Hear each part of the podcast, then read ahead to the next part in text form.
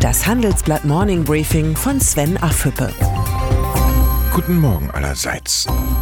Der Fall Maaßen ist zum Sprengsatz für die Große Koalition geworden. Die SPD-Spitze hat gestern die Entlassung des Verfassungsschutzchefs gefordert und Kanzlerin Merkel kurzfristig zu einem Krisentreffen gezwungen. Das Gespräch endete ohne Ergebnis und soll kommende Woche fortgesetzt werden.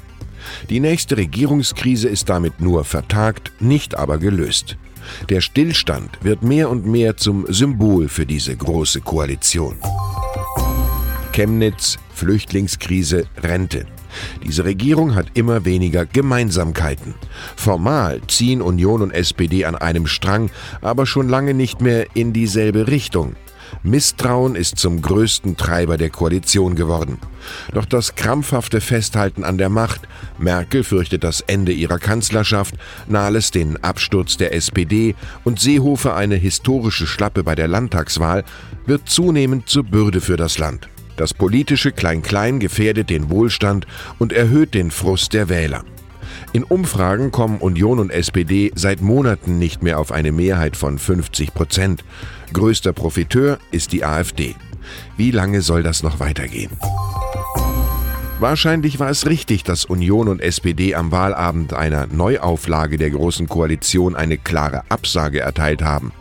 Die Regierenden wie die Mehrheit der Bürger spüren, dass auf dieser Koalition kein Segen liegt. Ein Ende mit Schrecken wäre mittlerweile besser als ein Schrecken ohne Ende. Die Zeit ist reif für Neuwahlen.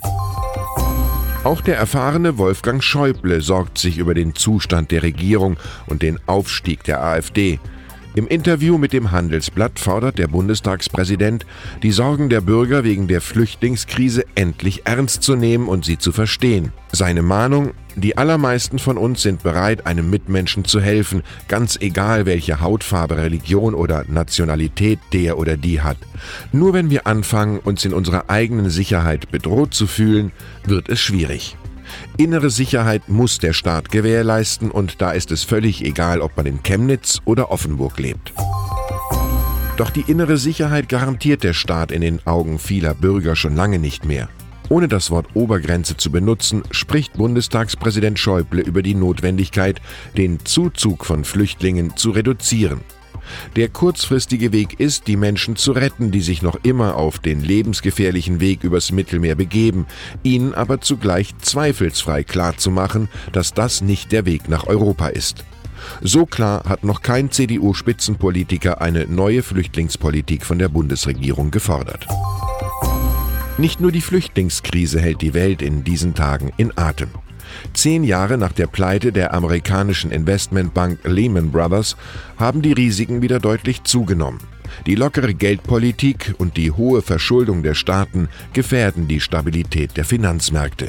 Unsere Titelgeschichte Der nächste Crash zeigt die sieben Alarmsignale für eine neue Weltfinanzkrise. Geschichte kann sich eben doch wiederholen, nur anders. Das Top-Management der Deutschen Bank trifft sich heute und morgen zur Strategiesitzung und es stehen tiefgreifende Fragen auf dem Programm. Wer folgt auf den chinesischen Großaktionär HNA? Wie muss der Vorstand umgebaut werden und wie wird die Bank wieder nachhaltig profitabel? Und dann gibt es da noch die Frage aller Fragen. Wann und wie lohnt sich eine Fusion mit der Commerzbank? Der Ausflug ins Hamburger Luxushotel The Fontenay wird Bankchef Christian Sewing wahrscheinlich keine Entspannung bieten. Rund 200 Leserinnen und Leser des Handelsblatts erlebten gestern im neuen Düsseldorfer Verlagshaus einen kämpferischen EU-Kommissar Günther Oettinger. In keinem Moment ließ der CDU-Politiker im Gespräch mit mir einen Zweifel aufkommen, dass die europäische Idee alternativlos ist. Wir müssen die europäischen Vorzüge viel, viel stärker darstellen.